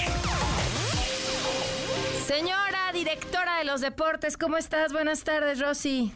Pam, ¿cómo estás? Buenas tardes. Vamos a comenzar hablando de un tema que, bueno, pues sigue estando calentito, calientito, prácticamente un mes de que España se coronó campeona del mundo en el fútbol femenil. Bueno, pues ayer Jenny Hermoso hizo pública su postura tras no ser convocada a la selección española para los Juegos de la Nations League femenil que se van a disputar en esta fecha, en esta fecha FIFA, que es precisamente esta y la siguiente semana. La atacante cuestionó la supuesta protección a su persona con la que la estratega Monse Tomé justificó la no convocatoria de la delantera del Pachuca, quien también se encuentra en un asunto legal en contra de Luis Rubiales, el expresidente de la Real Federación Española. Hermoso reclamó el hecho de que la nueva directora técnica de la Furia en Roja Femenil convocara a las jugadoras que hicieron pública su postura de no ser llamadas a selección por considerar que todavía no hay condiciones de seguridad hacia su persona y profesión. También acusó a la Real Federación Española de pretender dividir al movimiento que se está gestionando. Por cierto, cinco jugadoras que habían pedido no ser convocadas a la selección se unieron ya a la concentración en, la, en en Las Rosas, en la ciudad deportiva de Las Rosas, esto bajo amenaza de ser sancionadas tanto económicamente como suspendidas de 2 a 15 años, según la ley del deporte española. Entre ellas están Misa Rodríguez, Olga Carmona, Ollán Hernández, Eva Navarro y Tere Avelleira, quienes llegaron, pues obviamente, visiblemente molesta, molestias, molestas a la convocatoria, a la, a la concentración. Atenea del Castillo acudió por su voluntad. Ella mencionó que no iba a renunciar a la selección eh, de España. También eh, se vio que Alexia Putellas llegó, las mandaron a varias futbolistas PAM en tren a Valencia, así que bueno, pues sigue dando de qué hablar el tema de Jenny Hermoso y seguramente va a seguir dando de qué hablar porque incluso también algunas futbolistas suizas han alzado la voz, algunas futbolistas suecas han alzado la voz y pretenden no hacer un boicot a la Nations League femenil, pero seguramente vamos a estar viendo protestas más adelante. En la Liga MX, la Federación Mexicana de Fútbol anunció que la Comisión Disciplinaria multó a los fallados de Monterrey, esto por usar el número 16 de Jesús Pecatito Corona en la última jornada de la Liga MX. ¿Qué pasó? Un error administrativo porque este número ya lo había aportado esta temporada Celso así que nada más hay multa económica.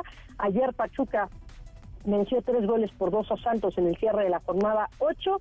América, malas noticias el día de hoy porque informaron que el defensor Néstor Araujo sufrió una ruptura del ligamento lateral de la rodilla derecha, razón por la que va a tener que estar eh, fuera todo el resto de la temporada. Solo hay que seguir evaluando para determinar un tratamiento definitivo para el futbolista. Y en la semana 2 de la NFL, en el cierre, los Santos de Nueva Orleans vencieron 20-17 a las Panteras de Carolina y como hubo doble cartelera en el Monday Night, los Steelers, comandados por Kenny Pickett, y gracias a TJ Watt, que recuperó un balón suelto para llevarlo a la zona de anotación, vencieron 26-22 a los Browns, que tuvieron la mala noticia de una terrible, terrible lesión de rodilla del corredor de Cleveland, Nick Chubb. Hay que mencionarlo, Pam, eh, las imágenes fueron tan fuertes que en Estados Unidos evitaron la repetición de la lesión de Chubb, así que solamente resta esperar cuánto tiempo, seguramente estará fuera toda la temporada el corredor estelar de los Browns. Y siguiendo con temas de lesiones y también de las grandes ligas, bueno, pues hace unos momentos se dio a conocer que la estrella de los Angels de Los Ángeles, Shohei Otani, ya se sometió a cirugía de codo y su médico mencionó que espera que el japonés pueda estar disponible como bateador en la inaugural de la próxima temporada, es decir, en el 2024, y regrese como pitcher hasta 2025. Tani se rompió el ligamento colateral cubital del codo derecho, esto el 23 de agosto pasado, puso fin a su temporada como lanzador, pero continuó bateando hasta el 3 de septiembre, que sufrió una distensión en el oblicuo, así que Shohei Otani, que a partir de la próxima temporada va a ser agente libre, seguramente se lo estarán disputando más de un equipo de las grandes ligas. Pam, la información deportiva. Gracias, Rosy. Muy buenas tardes. Bonita tarde. Vamos a una pausa y volvemos. Quédate en MBS Noticias con Pamela Cerdeira. En un momento regresamos. Estás escuchando MBS Noticias con Pamela Cerdeira. Son las 5 de la tarde con 27 minutos. Le mm, agradezco mucho a Jimena Céspedes, ella es madre de Ana María Serrano. Nos enteramos pues en estos días, en este fin de semana, de su historia, por supuesto, con el corazón roto. ¿Cómo estás, Jimena? Buenas tardes. Eh, Pamela, buenas tardes. Eh, bien, pues acá todavía terminando de, de asimilar todo esto que está pasando, muy doloroso. Eh, ¿Cómo sucedió todo? Prácticamente fue hace que siete días.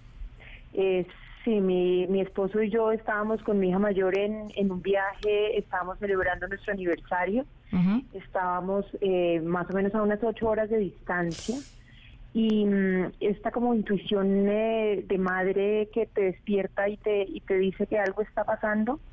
Me despierto a dos de la mañana, hora nuestra, eh, y la y le marco y Ana María no me contesta y después recibo un mensaje muy extraño con las palabras que ella no utilizaría. Y eso eso nos despierta un poco las alarmas y yo le digo llámame por favor y en ese momento recibimos un mensaje de despedida eh, que claramente no, no podía ser de ella, tenía que ser alguien escribiendo desde el celular de ella.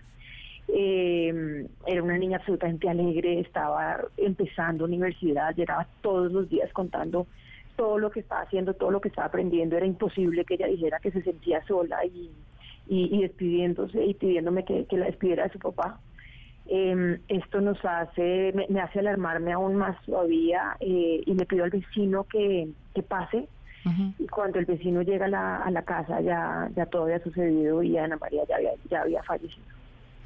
El, el principal sospechoso está ya detenido. ¿Qué hay de él? Sí, el principal sospechoso es el exnovio de ella. Ellos estuvieron en una relación de aproximadamente un año y medio. Eh, eran compañeros de colegio. Nosotros lo conocíamos, compartíamos en mi casa, almorzaba con nosotros, eh, cenaba con nosotros. Eh, conocíamos a sus papás, pues porque eran compañeros de, colegio, de, salón. Y justamente en, en junio, de junio, julio se estaban graduando, entonces pues eran las fiestas de graduación, en la, en la graduación estuvieron juntos, nosotros estuvimos con los papás, tenemos fotos de los seis. Eh, y, y, pues nada, era un niño absolutamente normal, como puede ser el, el, un adolescente compañero de colegio de los hijos de uno. En, en, en, ninguna circunstancia llegamos a imaginarnos pues que, que pudiera pasar esto. Cuando el vecino llega, a ¿él estaba ahí? cuando, o sea, eh, eh, Ana María estaba, Ana María llega a la universidad y se encuentra con la con la persona que trabaja con nosotros eh, y ella y ella le, le dice que él ya había pasado más temprano a dejarle un regalo y, y, que ella lo había visto un poco nervioso. Ana María le dijo sí, pero pues como que no no no le paró muchas, pues no, no, no puso mucha atención al tema. la persona se va y Ana María queda sola. Eh, ya después en, en, videos y todo nos damos cuenta que él, que él nunca salió del, del sitio, del lugar, pues de la casa sí, pero pues estuvo en el, en el coche dando vueltas y, y ya él estaba simplemente esperando que ella saliera para él entrar. Él, él conocía la casa, llevaban año y medio, el perro lo conocía, por eso el perro ni siquiera ladró.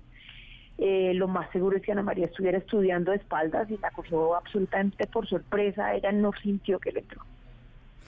Eh, ¿Había antecedentes de violencia, algo que les hubiera podido encender las alarmas? Absolutamente nada, no teníamos absolutamente ningún indicio. Posterior ya a todo lo que está pasando, mm, varios amigos de Ana María y compañeros eh, nos mandaron ya indicios que ella les había contado, jamás mm. nos contó a nosotros. Le contó a ciertos amigos muy cercanos a ella que él estaba, no quiero decir acosándola, eh, que estaba que estaba mandándole unos mensajes no, no muy violentos, o sea, jamás la acusó de muerte, jamás la, le, le, mandó pues un mensaje eh, diciéndole que la iba a matar, pero sí le mandó mensajes diciendo que quería volver con ella, que mm, si ella no volvía con él iba a haber consecuencias, que iba a haber consecuencias graves, pero pues nunca jamás eh, creería yo que Ana María llegó a pensar en que en que esto pudiera llegar a estas consecuencias y los amigos menos. Si los amigos hubieran sabido, claramente habrían habrían levantado la voz de alarma, pero creo que ese es uno de los puntos en donde nosotros como sociedad tenemos que trabajar más y es y es justamente mostrarle a nuestros a nuestros hijos y a nuestros jóvenes cuáles son las alertas y cuándo hay que hablar y cuándo no. Eh, para ellos también claramente es muy duro, era un compañero de ellos del colegio, eran del mismo grupo de amigos, entonces pues tampoco jamás se lo iban a imaginar. Eh, tu, tu proceso eh, es distinto al de muchos otros que hemos escuchado de entrada porque el sospechoso está detenido. Eh, ¿cómo, ¿Cómo ha sido la parte legal? ¿Ha ocurrido de forma correcta? Sin duda, eh, no tenemos sino palabras de agradecimiento a la policía, a la fiscalía, a la jueza que está llevando el proceso adelante. Han sido apoyo incondicional todo el tiempo nos han mantenido informados, han sido muy expeditos. Eh, no tenemos una sola palabra de queja contra contra eh, contra las autoridades y ustedes mismos como medios de comunicación se pueden dar cuenta de la manera acelerada con que este caso se ha podido empezar a resolver y por lo menos ya hay una vinculación formal formal del imputado y y ya el proceso seguirá su curso, pero, pero ya nos aseguraron además que por las pruebas que tiene, mientras el curso, eh, mientras el proceso sigue su curso, él no va a salir de donde está. Jimena, ¿hay algo que quisieras agregar que la gente conozca? Eh, no, simplemente quería decirles que Ana María era una niña absolutamente espectacular, no merecía esto claramente, nadie merece esto, eh, ninguna mamá merece pasar por esto y por eso estamos tomando como familia las banderas eh, ni una más ni una menos. Eh, no queremos que la, muerte de Ana María pase en vano. Eh, queremos dejar un legado de ella y el legado de ella va a ser trabajar por esto para que no le pase a nadie más ni en México ni en ninguna otra parte del mundo. Sin duda. Pues muchísimas gracias Jimena por tomarnos la llamada en momentos como este. Un fuerte abrazo. Muchas gracias también. Adiós. Puf. Bueno, pues ahí está el legado, el mensaje de una madre que hoy tiene una fortaleza eh, brutal, pidiendo no sea ninguna otra más. Bueno, en otros temas, en otro orden de ideas, su momento favorito, sin el cual no pueden tomar una sola decisión a lo largo de la semana, aquí está Chairi Mística con su horóscopo político.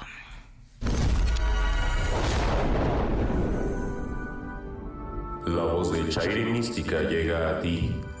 Amigos, aquí los guiaremos mediante los astros por la senda que debes recorrer para combatirlos. Si creen que esto es falso, nosotros tenemos otros datos. Chairi Mística viene desde tierras lejanas a ayudarte en tu carrera política para que dé los frutos que esperas. Fuero, hueso, candidatura 2024. Solo envía Pamela más tu signo zodiacal al 1025 y recibirás información importante que no debes dejar pasar. Los dejamos con Chairi Mística.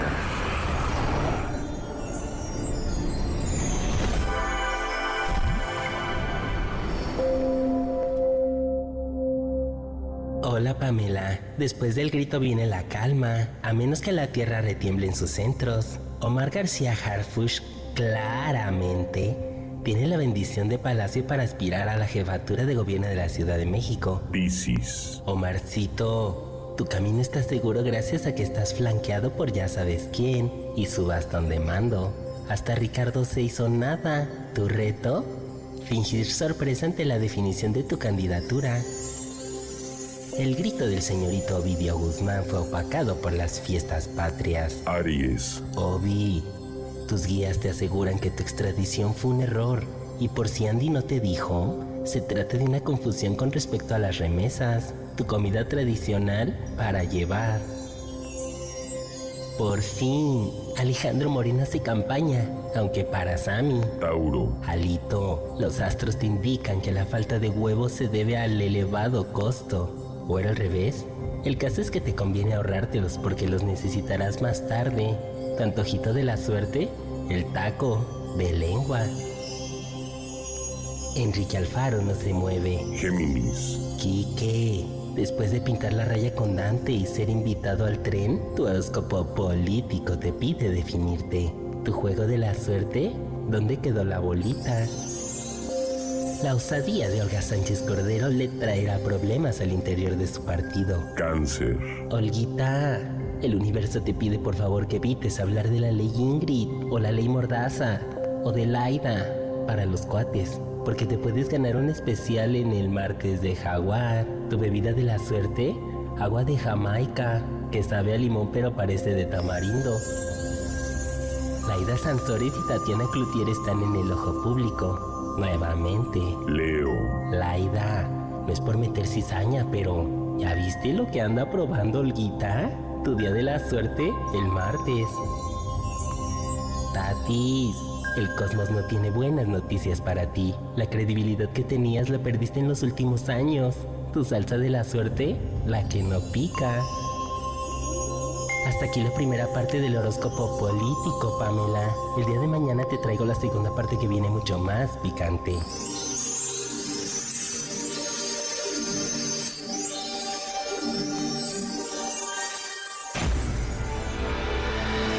Quédate en MBS Noticias con Pamela Cerdeira. En un momento regresamos. Estás escuchando MBS Noticias con Pamela Cerdeira. Periodismo a toda prueba con Joali Reséndiz. Esta es la historia que nos tiene Joali Reséndiz. A 366 kilómetros de la Ciudad de México, durante un vuelo a Oaxaca a fin de supervisar los trabajos en el poblado de Santiago Miltepec, el presidente Enrique Peña Nieto, en su nivel más bajo de popularidad y de confianza en su gobierno, viajaba rodeado de su equipo y parte de su gabinete. Juntos realizaban un mapeo para revisar la zona afectada que en unos minutos visitarían, el censo de damnificados y el avance de los trabajos. Peña Nieto escuchaba sin sospechar que una nueva prueba simbraría su gobierno. Los daños estructurales de su administración quedaban una vez más expuestos porque en tierra un terremoto remecía la zona centro del país. Aún en vuelo, una persona cercana al equipo del presidente interrumpió la reunión de gabinete en los cielos oaxaqueños y le dijo en voz baja en su oído derecho, Señor presidente, acaba de registrarse un sismo muy duro en la Ciudad de México. Estuvo muy fuerte. Luis Felipe Puente, mexiquense, amigo cercano, técnico en administración de empresas turísticas, coordinador nacional de protección civil de la Secretaría de Gobernación, recibía información del sismo que lo enteraba de la gravedad de lo ocurrido y lo compartía con el presidente. Mientras, en la Ciudad de México, Oficinas y edificios se sacudían. Se contaban por cientos las personas que salían despavoridas de sus casas u oficinas y se reunían a mitad de sus calles, gritando, llorando, para alejarse de los vidrios de las ventanas que caían y se hacían añicos en el piso. Otros caminaban juntos, tapando su nariz por el olor a gas de algún edificio colapsado. También en el sur, los vecinos presenciaban un agitado movimiento y luego el desplome del edificio 1C del multifamiliar Istetlalpan, uno de los 10 conjuntos con un total de 500 departamentos inaugurados después del terremoto de 1957, año en que se desplomó el Ángel de la Independencia. En el Hospital La del Instituto Mexicano del Seguro Social, los protocolos y brigadas de emergencia se activaban. La vida y la muerte se reconocían afuera del quirófano, donde el doctor David Arellano Ostoa, jefe del Departamento de Cirugía Cardíaca Pediátrica del IMSS, realizaba una cirugía de corazón a la pequeña Naira Renata de 22 días de nacida. A pesar del fuerte movimiento y de los gritos que se escuchaban afuera, él dijo, tranquilos, se siente mucho porque hay amortiguadores. Vamos a apurarnos y nos vamos. Y continuaron su labor con solo un objetivo, sanar el corazón de una pequeña. La sacudida por el sismo provocó que Angélica, que Antonio, Martín y Diana Pacheco quedaran atrapados en uno de los seis pisos del edificio de despachos ubicado en Álvaro Obregón, 286, Colonia Roma Norte. Diana, a pesar de tener una losa sobre sus hombros y cabeza, logró con su dedo índice enviar su ubicación por WhatsApp a quien es su esposo desde hace 12 años. Padre nuestro que estás en el cielo, santificado sea tu nombre. Y comenzó a rezar. En otro lugar, Michelle Fernanda quedaba varada con varias personas más en el cuarto piso. Habían intentado salir, pero la puerta era demasiado angosta. En los pisos segundo y tercero ocurría lo mismo. Las salidas de emergencia eran una trampa. El desinterés de las autoridades por supervisar estructuras y la posibilidad de corrupción burocrática en edificios colapsados de más de cuatro pisos. El caos en el Aeropuerto Internacional de la Ciudad de México reinó. Los pasajeros corrían atemorizados. Más de 180 vuelos resultaron afectados. En el estado de Morelos, techos y paredes de casas caían como efecto dominó en más de la mitad de sus 33 municipios. Los niños, saquen a los niños, gritaban las maestras mientras las paredes del kinder de la localidad se agrietaban y trozos de cemento caían del techo. Jojutla, se nos cae Jojutla, Jojutla se nos acaba de caer. Esto parecen imágenes sacadas de una película de terror. Parece que aquí hubo un bombardeo. Hoy será una jornada muy larga. Esto es devastador. Habían pasado 12 minutos cuando el Servicio Sismológico Nacional publicó en su cuenta de Twitter, sismo magnitud 7.1 localizado a 12 kilómetros al sureste de Azochiapan, Morelos. Era medianoche cuando el presidente de México, Enrique Peña Nieto, dio un mensaje en cadena nacional. Mexicanas y mexicanos, esta tarde hubo un fuerte terremoto que causó severos daños en entidades del centro y sur del país. Este desastre natural se da menos de dos semanas de otro gran sismo que afectó a los estados Chiapas y Oaxaca. En este momento, 40% de la Ciudad de México y 60% en el estado de Morelos no tienen servicio de electricidad. Los servicios de urgencias del Seguro Social, ISTE, Pemex, la Secretaría de la Defensa Nacional y la Secretaría de Marina están disponibles para toda persona que requiera atención sea o no derechohabiente. Y otra vez, como en aquel 1985, Hombres y mujeres se organizaron en cuadrillas, algunos dirigidos por especialistas, otros cientos más se acercaban con cubetas en mano que habían traído desde sus hogares, algunos más facilitaban herramientas que cientos acercaban y se formaron centros de acopio cercanos a cada edificio derrumbado, organizados por los mismos ciudadanos y todo con un mismo objetivo, servir. Había una imperiosa necesidad de contribuir en lo que fuera necesario. Los faros de las motocicletas servían como reflectores hacia los escombros. Las redes sociales daban cuenta de las necesidades de brigadistas. Los puños en alto, señal de silencio, se multiplicaban en varias zonas de la ciudad y en Morelos. Puños en alto que significaba la posibilidad de rescatar a alguien con vida. El motor de esperanza y búsqueda eran aquellas voces que respondían desde las entrañas de la tierra. Las horas corrían lento. A cada zona de desastre fueron llegando y concentrándose familias que buscaban a un ser querido. Hijo, por favor no te mueras, resiste. Y luego, un aplauso seguido con lágrimas verdaderas y un ¡Vamos, vamos, vamos!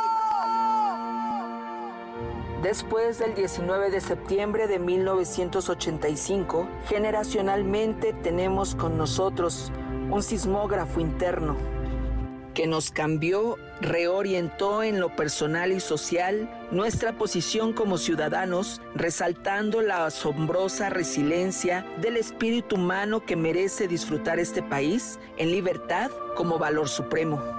Cada vez que escuchamos sonar la alerta sísmica, volvemos a ser uno solo y nunca olvidamos la fuerza mental, física y del corazón invertido en esos días y noches de angustia y esperanza donde aquellos puños levantados significaron vida. Los sismos en México nos han enseñado que podemos derrumbar y reconstruir todo aquello que tiene daño estructural. Soy Joari Resendiz y si tiene una denuncia, escríbame a periodismo a toda prueba, arroba gmail.com o síganme en mis redes sociales, en Twitter, en TikTok o en Facebook. Me encuentra como arroba Joari Resendiz. Quédate en MBS Noticias con Pamela Cerdeira. En un momento regresamos. Estás escuchando MBS Noticias con Pamela Cerdeira. Nuestra invitada, pues yo creo que nació cantando, sin duda. Tiene tal sentido de la literalidad que cuando estaba por debutar en teatro le dijeron rómpete una pierna y se la rompió. Y salió y debutó con la pierna rota. Y así estuvo en las primeras puestas en escena, rifándosela como nadie. Como nadie y como, y como sin duda seguramente aprendió en casa, porque, porque pues el, profesionalismo también se aprende y se ve y se vive todos los días. Así que debutó como una gran profesional en teatro musical. Lucero Mijares, ¿cómo estás? Ay, qué bonito. Muchas gracias, Pam. Muy bien. ¿Y tú? Bien, muy contenta de que nos acompañes. Que ya ahora qué diferencia hacer teatro sin la pierna rota, sin carrito. Ya no, ya, ya está delicioso. O sea, creo que fue obviamente, pues un poco complicado, entre comillas, eh, pero estoy muy contenta porque pues ya me siento un poco más libre eh, de, no tener esta, pues esta dificultad, ¿no? De, de, tener la pierna rota, de estar en el carrito. Eh, estoy muy, muy contenta también de estar aquí. Muchas gracias. Oye, me estabas contando antes de entrar al aire y antes de que habláramos del SAT, este, me estabas contando que, que tu amor por el teatro fue algo que no planeaste. Tenías 15 años, fuiste a ver La Jaula de las Locas. Así es. Y te dedicaste a vivir en las piernas del teatro los siguientes años. Así es. Eh, pues primero la vi en streaming eh, porque mi mamá fue a las a la placa de las mil representaciones. Eh, y entonces me dijo, la tienes que ver, te va a encantar. Y entonces, creo que yo estaba estudiando fuera de México, eh, regresé, la vi, obviamente me encantó y pues desde ese día no salí del Teatro Hidalgo, o sea, ya obviamente todos me conocían ahí. ¿Qué hacías? Pues ayudaba mucho como a, vestir a los chicos eh, o a córrele por esto, ve por el otro, un poco como ahí como, como asistente, entre comillas. Eh, y híjole, todos me trataron de una manera increíble, me sentí súper querida y la verdad es que quiero agradecer muchísimo a, Juan Torres que fue el productor de La Jaula de las Locas, que ahora es el del Mago, eh, porque me ha arropado de una manera impresionante. ¿Cómo, ¿Cómo llegó eso entonces de ahí a The Wiz, al Mago? Pues la verdad llegó de una manera bastante orgánica, porque me dijo, oye, pues ve la película del Mago de Oz, yo obviamente ya la había visto, eh, y después me dijo que viera la del Mago con Diana Ross y Michael Jackson, la vi y pues creo que es bastante parecida, eh, pero pues tiene música diferente, ¿no? Y después hicieron una versión en el 2015, obviamente mucho más moderna, eh, la, la protagonista se parecía pues a mí, tenía mi edad, eh, mis chinos, eh, como que me, identificaba mucho con ella. Y entonces, pues me dice, ya que viste esta película, pues ¿qué opinaste? No, pues que me encantó, que no sé qué, bla, bla, bla, pues va. Y me dice, oye, pues esa es la obra que vas a hacer.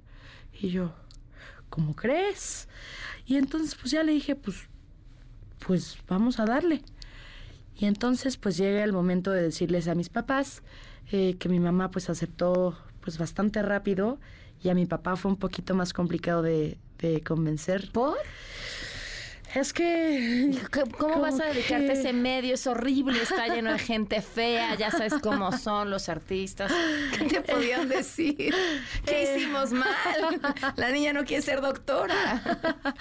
Em, pues como que él quería que debutara más como en este mundo de de la música, ¿no? Como de shows, discos, eh, y nunca pensó que la propuesta fuera hacer teatro musical.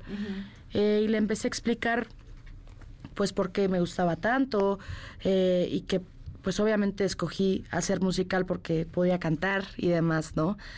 Y entonces, pues, ya como a las tres semanas... No inventes, ¿sí se tardó? Sí, sí, un buen, un buen. O sea, porque primero fue no, Después fue vamos a pensarlo y ya después fue el sí. Ok.